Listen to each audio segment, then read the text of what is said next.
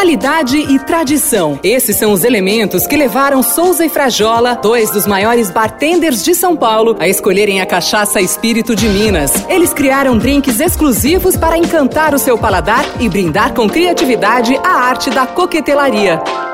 Olá para você que está conectado aqui com a gente, tudo bem? Eu sou a Mafelo Visoto e este é o terceiro podcast sobre a cachaça, bebida de grande importância cultural, social e econômica para o nosso país é o primeiro destilado da América Latina. Não se sabe ao certo o ano que surgiu, mas historiadores estimam que foi entre 1516 e 1532. Ao longo do tempo, observamos uma variedade nas formas de produção. A cachaça Espírito de Minas é reconhecida por um processo criterioso e artesanal, como mostra Luiz Henrique Munhoz, diretor da Natique Osborne, empresa que compreende a marca.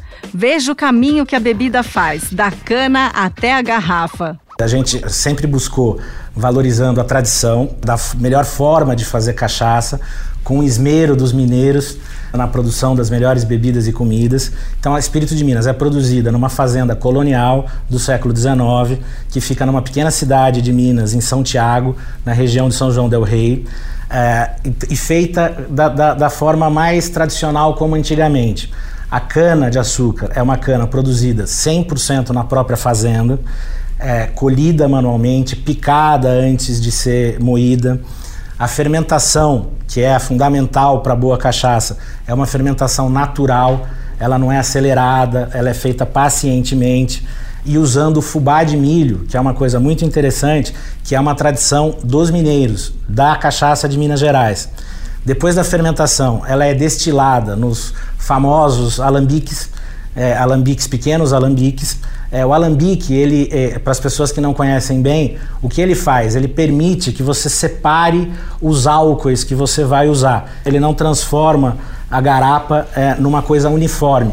Você pode selecionar o melhor que você quer tirar daquela destilação.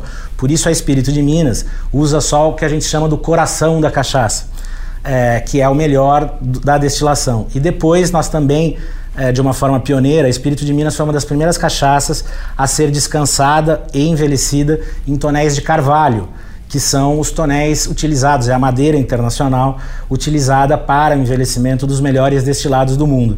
É, então, esse é um pouquinho da forma como a Espírito de Minas é produzida. O resultado de todo esse cuidado é notável quando se faz a degustação.